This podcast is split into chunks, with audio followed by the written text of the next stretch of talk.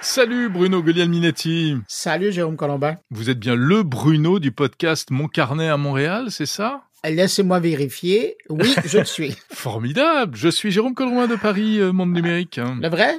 Ouais. Ça va bien? Pas, un clone, pas un avatar. Un vrai.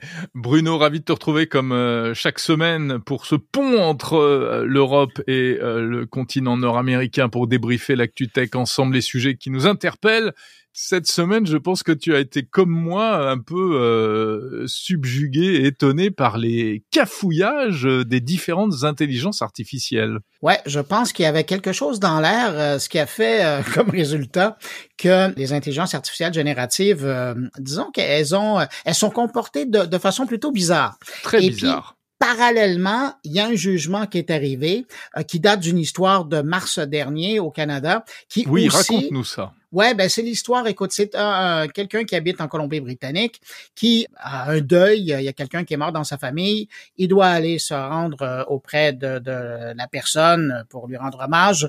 Alors, il, il communique avec Air Canada sur le site Mhm. web et là, il dit euh, je dois aller voir quelqu'un qui est décédé en demandant au chatbot, là, donc au robot conversationnel, comment ça fonctionne? Est-ce que je réclame avant ou après de partir pour un, un remboursement de la, la partie du billet? Ouais. Parce qu'Air Canada fait ça depuis très longtemps. Quand il y a un décès dans la famille, tu euh, communiques avec Air Canada, tu leur dis, puis il y a un rabais. Alors, la personne, elle utilise le robot conversationnel pour savoir, et le robot lui dit, il n'y a pas de souci, vous avez 90 jours pour réclamer euh, le rabais. Alors, lui part de la Colombie-Britannique et quand même euh, du côté du Pacifique pour se rendre en Ontario. Euh, c'est quand même euh, quelques heures de vol, ça. Ouais. Ouais.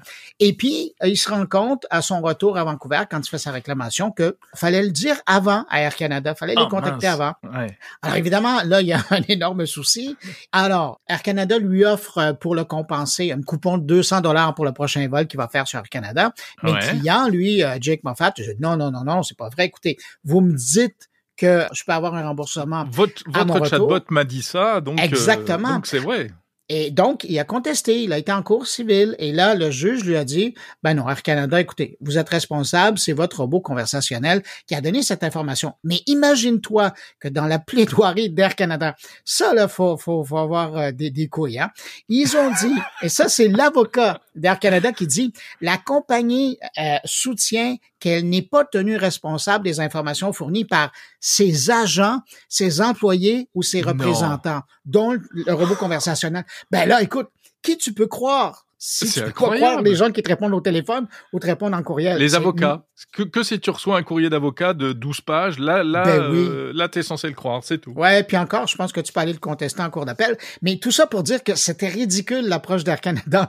Ben non, on n'est pas responsable. Alors finalement, ben ils ont été tenus de payer. Euh, Ah, donc ils ont perdu. compensation. Ouais, Ils exactement. ont perdu. Ah, mais c'est vrai que cette histoire est super intéressante parce qu'elle montre, euh, c'est vraiment un problème posé par une intelligence artificielle Oui. quelque part, par, Oui. par un chatbot. Et, et ça, re- ça ramène la responsabilité des entreprises qui utilisent des robots conversationnels Ouais. euh, parce qu'ils peuvent dire n'importe quoi. Et, et, et c'est pas uniquement basé donc sur les informations qui se retrouvent sur leur site web. Bref, ça va faire euh, réfléchir des gens. Puis j'ai été rapidement pour retrouver, puis euh, le robot conversationnel, il est comme disparu du site d'Air Canada. Ah ouais, Ouais. c'est le- chatbot qui va qui va payer les pots cassés. Il a dû se faire gronder le, le chatbot. Quand même, hein. Incroyable, incroyable cette histoire. Mais donc c'est ça. Mais tu me parlais euh, d'entrée de jeu. C'est ChatGPT euh, qui a pété un plomb euh, mardi Oui. dernier? Alors voilà. Et puis donc autre histoire euh, d'intelligence artificielle cette semaine, euh, Bruno, puisque euh, là c'est ChatGPT effectivement qui s'est complètement mêlé les pinceaux. Euh, C'était dans la nuit de mardi à mercredi. On sait que les IA génératives, elles ont tendance un peu à halluciner parfois. Hein, Pendant la nuit en Europe. Pendant la nuit en Europe, c'est vrai. Non, c'était jour, il faisait jour chez vous. Ouais. Et les IA, elles, hallucinent, mais là, elle a plus qu'halluciné parce qu'elle s'est mise à débiter n'importe Ben quoi. oui. C'était des, hein, tu as dû voir comme moi les copies. Ah, il y avait des d'écran, poèmes, euh, il y avait des trucs euh, presque érotiques là-dedans. Là. oui, il y avait, il y Ah, avait des fou. trucs érotiques, il y avait, il y avait des symboles, il y avait, il y avait pas du code aussi au milieu. Enfin oui, bref, oui, il il répondait n'importe quoi. Et donc apparemment, euh, bah oui, euh, clairement, le- le- le- l'IA a bugué. Alors ils se sont expliqués, hein, OpenAI sur leur blog, Sur ils leur ont blog. fourni une réponse assez rapide. Donc voilà, le 20 février 2024 exactement. Euh, Tout est parti d'une euh, mise à jour, une optimisation de l'expérience utilisateur, comme ils disent. Et ça, ça a provoqué un bug. Et en fait, on sait que ces IA, elles fonctionnent en fait, par procédé mathématique, hein, sur des calculs probabilistes, tu leur dis un mot et elles vont voir quelle est la probabilité que elles vont trouver les mots en, en réponse à ça par probabilité. Et là, sauf que les chiffres étaient plus du tout bons dans son cerveau. elle a tout mélangé et elle a complètement pété les plombs. Ils ont quand même réussi à rectifier le tir assez rapidement. Ouais. Mais j'aime bien, moi, j'ai, il y a un extrait d'explication quand ils disent le modèle a choisi des nombres légèrement erronés. Oui, ben, légèrement ça l'a fait complètement déraillé. Ah bah, en informatique, euh, tu sais très bien ben, que ben, une, demi-virgule ben oui. Ou un zéro mal placé, et c'est le monde qui s'écroule. Hein.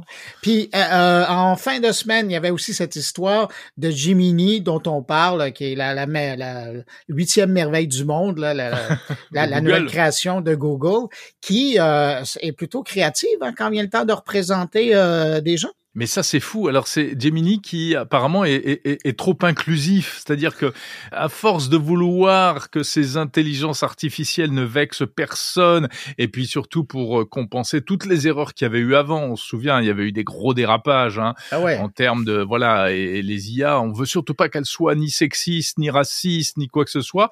Du coup, tellement inclusive que euh, des gens qui ont demandé euh, des portraits, par exemple, de de nazis et euh, Gemini a sorti des nazis avec un, un faciès asiatique ou bien même des personnes noires avec un uniforme nazi, euh, ce qui pour le coup était totalement anachronique, qui n'a jamais existé dans l'histoire. Oui, ou, ou, même ils ont été, il y a eu une demande par rapport au, au, visage des fondateurs de Google. Et puis évidemment, ben, ça n'a rien à voir avec la réalité. Là. Je comprends pas où il a été chercher son inspiration, mais chose certaine, à trop vouloir corriger des billets qui viennent de, de, trousses de données qui ont été utilisées, ben on arrive à faire n'importe quoi. Et, et ça, c'est tellement un bel exemple. C'est un magnifique exemple, effectivement, parce qu'il y a eu d'autres euh, requêtes hein, comme ça euh, sur Twitter, sur X. Il y avait plein de gens qui postaient. Et ils avaient demandé euh, des images de femmes et, il y avait que des femmes noires. Il y avait plus du tout de femmes blanches. C'était terminé, évacué. Même des, je sais pas si tu as vu ces images d'empereurs romains. Hein, euh, ils avaient demandé des empereurs romains. Pareil, c'était des empereurs romains noirs. Je crois qu'il n'y en a pas eu beaucoup dans l'histoire euh, à Rome, en fait. Hein. Très peu, très peu. Bah, ouais, c'est très, très révélateur. C'est, c'est, intéressant, hein, comme quoi on voit que euh, ces outils-là, que ça part trop dans un sens, ça part trop dans l'autre, et, et on a un peu de mal à, à, ajuster le tir, en fait, entre, entre les deux. Quoi. Puis tu vois, en parallèle, l'histoire de ChatGPT chez OpenAI montre comment ça prend pas grand-chose pour faire dérailler une intelligence artificielle. Et ça, je vais dire que dans un contexte de cybersécurité, c'est pas... C'est un peu inquiétant. Euh, ouais, c'est un peu inquiétant. T'as l'expression juste. Hey, Jérôme, je vois le temps passer. Tu parles de quoi cette semaine dans ton podcast? Oui, très rapidement. Alors, je parle en fait d'un sujet de, j'avais un tout petit peu déjà évoqué la semaine dernière. Euh, je diffuse cette interview d'un spécialiste du Conseil national du numérique. On parle des réseaux sociaux et il m'explique pourquoi, selon lui, les problèmes des réseaux sociaux, c'est-à-dire l'enfermement dans une bulle euh, informationnelle, euh, même l'addiction, etc. Enfin, ces problèmes qu'on connaît, hein. Eh bien, ils sont vraiment, vraiment, selon lui, dictés par les architectures techniques qui sont derrière ces réseaux sociaux qui sont mises au service des modèles économiques euh, des plateformes. Et ça pourrait être contourné par euh, eh bien de nouvelles approches et notamment avec un système plus décentralisé euh, type Mastodon via des API etc et que le réseau social du futur c'est sans doute pas une plateforme mais plutôt une espèce de hub avec des connexions euh, vers des agents euh, conversationnels des agents d'intelligence artificielle c'est assez euh, c'est assez intéressant et puis sinon, euh, dans Monde Numérique cette semaine, un nouvel extrait d'un épisode du podcast Écho du futur, qui est le podcast Petit Frère de, de Monde Numérique. On s'intéresse au film de science-fiction. Et Olivier Parent parle du film Outland, euh, qui, euh, ben, je vais pas tout te dire, faut écouter. Bon, ok, d'accord, j'ai compris. J'invite euh, tous les auditeurs de Monde Numérique à aller écouter mon carnet euh, juste après. Ah ouais? Ben, moi, j'invite tous mes auditeurs à aller écouter ton podcast après, OK? Voilà, exactement. Bruno, je te propose qu'on se retrouve la semaine prochaine. Euh, moi, je serai au Mobile World Congress de Barcelone, ou plutôt j'en reviendrai. Exactement. Donc, euh, eh bien, on, on, discutera de tout ça si tu veux. Allez, eh ben écoute, euh, bon euh, passage à Barcelone. Ouais, et puis avant notre rendez-vous hebdomadaire, on se retrouve également en milieu de semaine prochaine pour euh, le rendez-vous mensuel désormais hein, de Monde Numérique, le grand débrief. On sera avec le camarade François Sorel. Bon, ben écoute, je te dis à cette à cette semaine semaine un peu plus tard. Et puis, Voilà. bon voyage à Barcelone entre ça. Merci, Salut. bye bye. Salut Bruno, à bientôt.